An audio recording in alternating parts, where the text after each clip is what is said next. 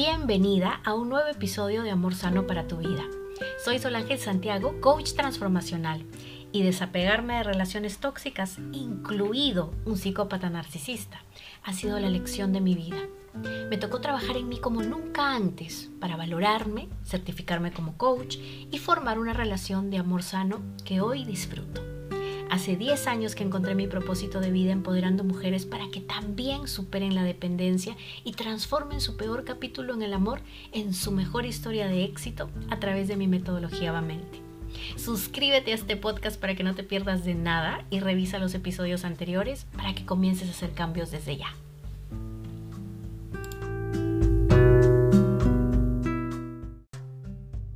¿Cómo es que afecta la relación que tienes con mamá a tu vida amorosa. ¿Cómo estás hermosa? ¿Qué tal? Estoy contenta de volver a estar acá grabando otro episodio porque siento que es un espacio entre nos y hoy vamos a tocar un tema sumamente importante que me costó mucho aprender y que me negué mucho tiempo a aceptar también. He estado un poco desaparecida, igual he estado dejando stories, hemos estado en la casa de playa unos días, hemos regresado a la ciudad y ahora sí comienza la mudanza definitiva porque hicimos una premudanza hace un, hace un mes más o menos y ahora sí ya por fin nos entregan el departamento y vamos a poder hacer la mudanza ya definitiva. Así es que estoy cansada pero muy contenta de tener este espacio contigo porque es un espacio justamente del ser, es un espacio de crecimiento. Y qué mejor que ahora que nos acercamos a estas fiestas, hablar de este tema. ¿Qué es la madre y qué significa en el amor? Yo sé que muchas de las personas que me siguen es como que hacen espejo conmigo de alguna forma, así es que seguramente este tema les va a tocar. ¿Y por qué lo digo? Porque yo fui criada por mi abuelita, en varios lives les he contado esto. Ella me crió hasta los 12 años, en donde falleció de cáncer. En esos 12 primeros años de mi vida, yo viví muy poco tiempo con mi mamá. Ella se fue cuando yo tenía un mes de vida, se fue a trabajar y luego regresó cuando yo ya tenía unos 3, 4 años y se quedó con nosotras, con mi abuelita y conmigo, hasta que yo tenía 7.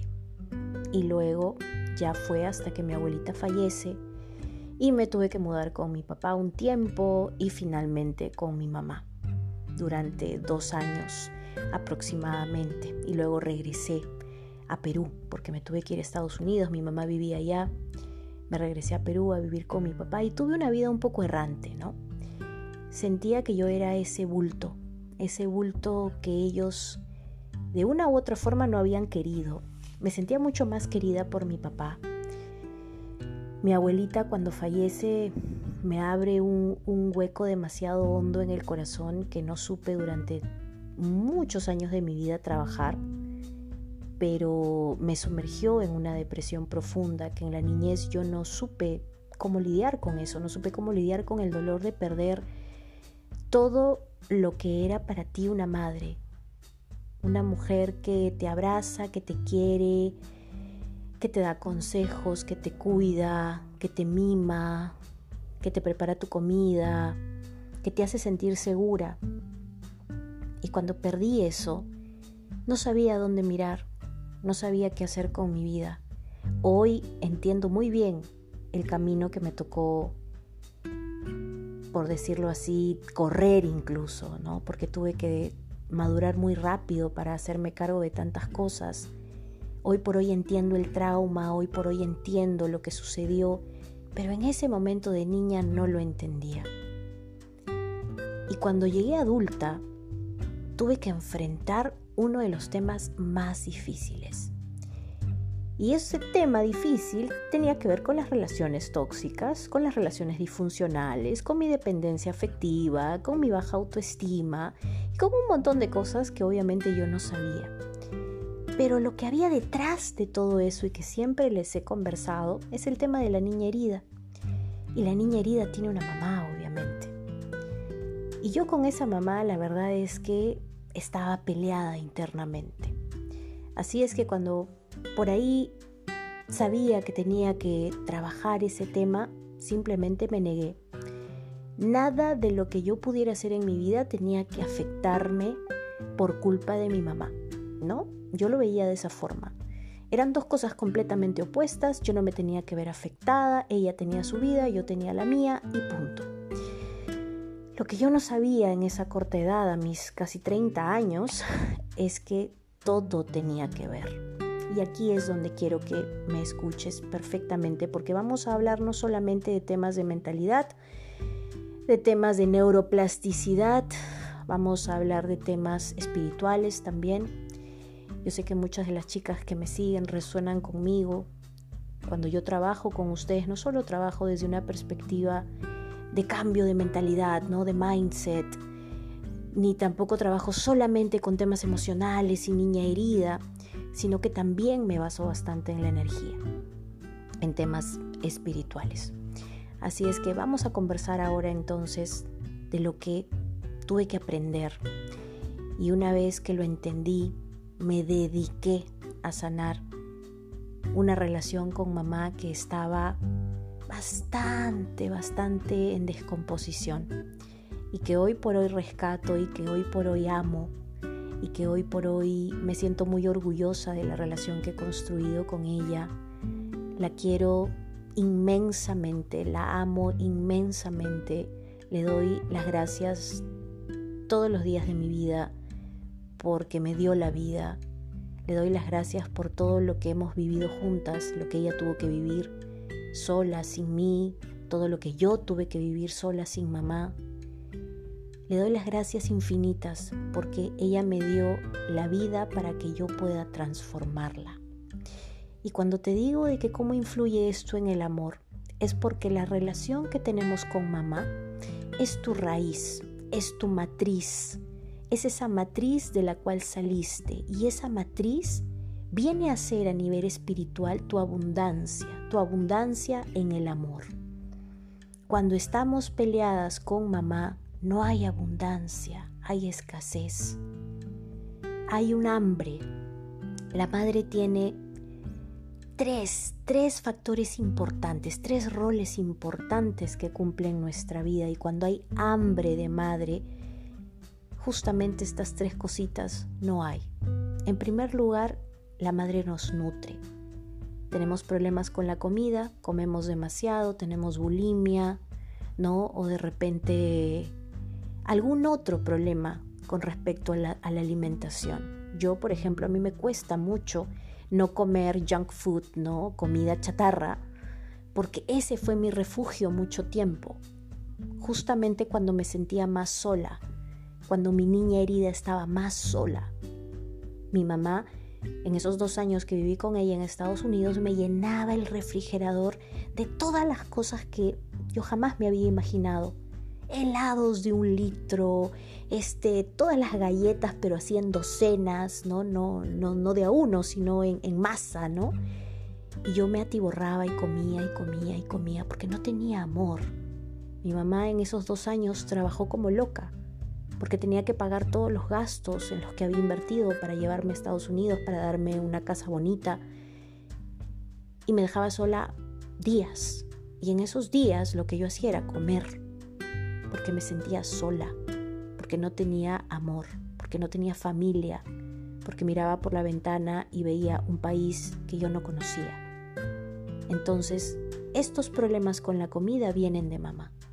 Mamá nos nutre a nivel emocional, Mamá nos nutre desde que estamos en la barriga. Mamá nos nutre desde que nos mira a los ojos cuando nacemos, desde que a la hora que nos da de lactar conecta con nosotros. ¿Cómo estuvo mamá? Muchas veces mamá estaba destruida porque estaba abandonada. Muchas veces mamá estaba pensando en el dinero porque no tenía ni para darnos de comer. ¿Cómo iba a generar entonces esta conexión? Mamá protege. Mamá nos hace sentir protegidas, cuando nos carga, cuando nos abraza, cuando lloramos y ella aparece automáticamente. Yo me enteré de que mi mamá seguía estos patrones, por ejemplo, ¿no? de esa época, de esa psicología antigua, en donde acondicionaban a los niños a que se durmieran con su propio llanto. estos eran grandes experimentos que estaban de moda, ¿no? El niño tiene que llorar con sus propios llantos y moco, no importa, pero solo. No vayas, no lo cargues, no le des de lactar, no le des nada, solito se acostumbra y solito tiene que dormir. Y mi mamá muy orgullosamente aplicó eso. Ergo las heridas de abandono que yo tengo también, que ustedes saben que se fueron sumando después cuando obviamente ella se va, mi papá se va y me quedo con mi abuelita. Entonces, ¿Cómo fue esa protección contigo? ¿Hubo ese rol o no hubo ese rol? Y finalmente la madre es guía, la madre aconseja y la madre es guía con su ejemplo. ¿Tuviste esa guía? Yo no la tuve. Entonces yo carecí de estas tres cosas. Y estas tres cosas hacían que yo estuviera desesperadamente hambrienta de mamá. Y en mis relaciones afectivas de pareja yo necesitaba que me nutran de amor. Bueno, obviamente sigo siendo la misma persona. Y esto quiero que quede claro acá, hagamos un paréntesis. Trabajar en ti y en tu transformación no quiere decir que tú te vuelves otra persona. No, quiere decir que adquieres herramientas para lidiar con tus propias heridas, con tus propios lados oscuros. Mi lado oscuro sigue siendo la dependencia. Pero ahora tengo herramientas para lidiar con eso. Entonces, claro, ¿cómo no iba a ser dependiente con esta falta de nutrición emocional?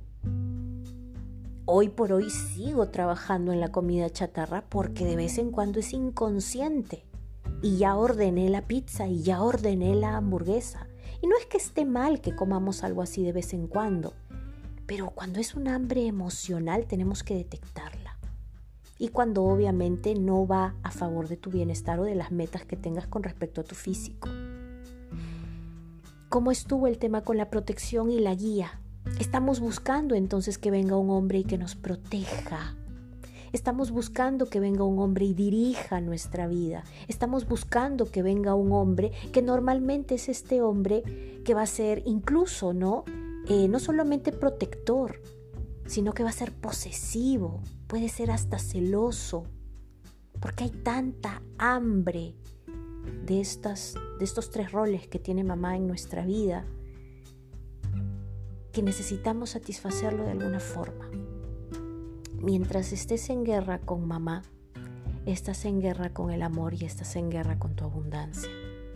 ¿Cómo se trabaja esto? Te preguntarás. No te voy a decir que se trabaja en un día porque si no todo el mundo ya lo hiciera. Es un proceso. Y es un proceso que no solamente involucra amor por ti, porque de amarte a ti misma empiezas a amar a tu madre. De perdonarte a ti misma empiezas a perdonar a tu madre de amar a tu niña, rescatar a tu niña herida, entender las heridas que tiene tu niña, aprender a maternar a tu niña y convertirte en tu madre, es que aprendes que tu madre finalmente también es una niña herida. Y muchas veces va a seguir siéndolo por siempre. Y quizás la adulta tienes que ser tú. Entonces, ¿qué pasó? ¿Qué pasó en mi vida? pues apliqué todo esto que te conté y la relación año a año empezó a cambiar. Ya no era tan agresiva con ella, ya no le daba el trato del silencio, ya la contaba para mis planes, buscaba verla, tener contacto con ella, llamarla. La empecé a sumar y esa forma en que yo me acerqué a ella, que fue tan distinta como yo normalmente lo hacía, desde el odio, el rencor que yo tenía dentro por el abandono, por la soledad.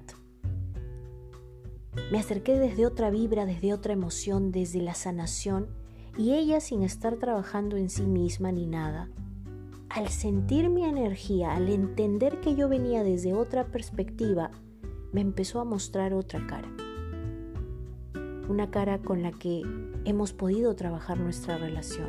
Y no es perfecta. De la misma forma que mi relación con Miguel tampoco lo es. Las relaciones no son perfectas. pero de donde estábamos a donde estamos ahora hemos construido una gran relación. Justamente hace el cumpleaños, mis cumpleaños que son en febrero, ella siempre viene. Y antes lo veía como una imposición, ¿no? Años atrás para mí era una imposición, porque era como que ella quería hacer lo que ella quería hacer en mi cumpleaños y se hacía lo que ella decía, se invitaba a quien ella quería y en fin. Hoy por hoy le doy gracias a Dios cuando ella está por llegar y paso con ella la mayor cantidad de tiempo. No siempre es fácil porque tenemos obviamente caracteres completamente distintos, a veces muy parecidos pero a veces muy distintos. Ella es Virgo, yo soy Pisces. Ella se centra mucho en el bienestar físico, lo material, eso es Virgo, y yo soy Pisces, lo espiritual, lo abstracto, las emociones. Mi mamá es yo te amo y por ende te doy bienestar físico, quiero que comas, quiero que, que tengas buena ropa, ¿no? Yo soy te amo y por ende te doy bienestar emocional. Te abrazo, te digo que te amo, te escucho, te agarro de la mano, te brindo soporte emocional. Esa soy yo, somos distintas. Pero en esa distinción hemos aprendido a respetarnos, hemos aprendido a construir. Y hoy por hoy agradezco que esté viva. Hoy por hoy agradezco que ella sea mi matriz. Hoy por hoy agradezco cada día que Dios permite que ella siga en vida para disfrutarla, a pesar que ella sigue viviendo en Estados Unidos. Pero hablamos todos los días, nos dejamos audios todos los días, ella sabe perfectamente todo lo que pasa, eh, viene cada año, ¿no? Cuando puedo yo la visito, es otra la relación. Y el tener esa buena relación con ella me ayuda a estar en paz, a tener una niña más tranquila, a tener una niña menos herida, y por ende a vincularme ya no desde la necesidad con Miguel, sino desde la adulta que soy. Y eso no quiere decir que de vez en cuando salga mi niña herida, porque todas la tenemos. Pero cuando sale, puedo entenderme yo misma, puedo gestionarme yo misma. A este lugar es a donde quiero que llegue esto. Y se puede hacer. Es cuestión de comprometerse, es cuestión de entender que el camino no es fácil, pero una vez que obtienes el resultado, simplemente es maravilloso. Así es que te dejo este episodio que espero que te haya servido, que te haga reflexionar si es que estás teniendo una relación muy difícil con mamá. No siempre la relación tiene que convertirse en que sean mejores amigas.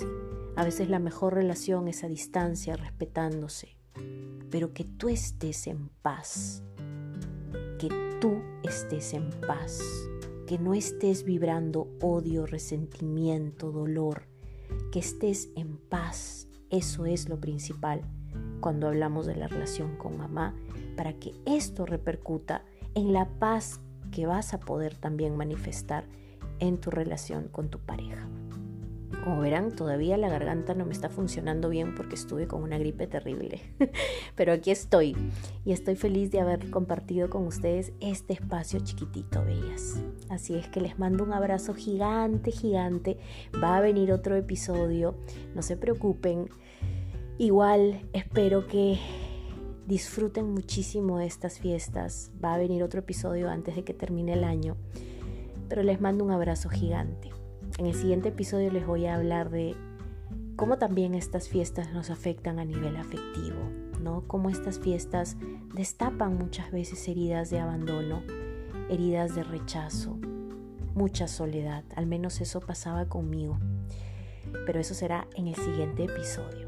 En Stories en Instagram, ahí seguimos conversando. Estoy preparando una super masterclass sobre cómo superar una ruptura amorosa para quienes, para justamente las mujeres que son dependientes emocionales. Es una guía para poder superar esta ruptura. Estoy muy, muy feliz de hacerla. Una vez que me mude, voy a empezar a hacerla. Ya la estructuré, he puesto herramientas maravillosas ahí que he aprendido. Así es que se las voy a dedicar con mucho amor. Va a ser totalmente gratuita y ya les contaré cuándo es el lanzamiento.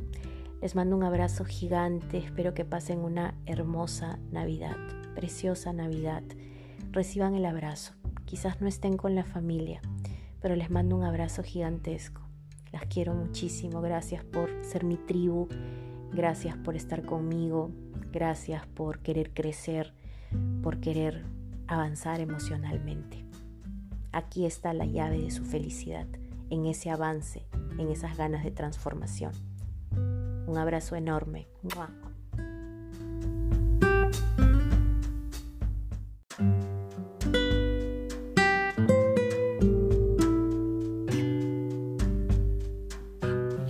Y si estás escuchando este podcast de Amor Sano para tu vida, porque seguramente en el amor las cosas no te han funcionado y ya estás lista para ser esa mujer segura que conoce su valor, que sabe lidiar con sus emociones inteligentemente y que ya aprendió de sus errores para no volverlos a cometer.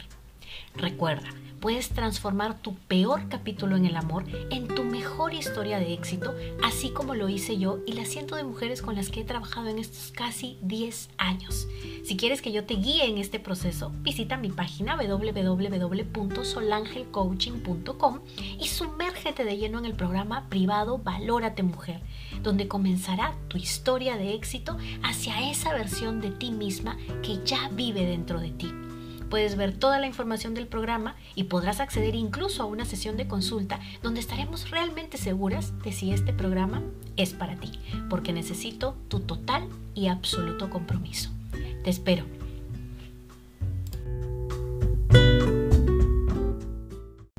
Si te gustó este episodio, Bella, no lo pienses más y dale clic al botón de suscripción. Y si quieres ayudarme a hacer crecer este podcast, entonces compártelo y es más, puedes hacerle una captura de pantalla, puedes postearlo en tus stories de Instagram, etiquetarme y contarme en qué te inspiró, en qué te ayudó y sobre todo de qué te gustaría que hablara en el siguiente episodio. Leer tus mensajes, recibir tu feedback me llena el alma, me hace crecer y sobre todo me hace sentir que estoy contribuyendo con tu crecimiento. Ya sabes, estoy en Instagram como Solangel Coaching.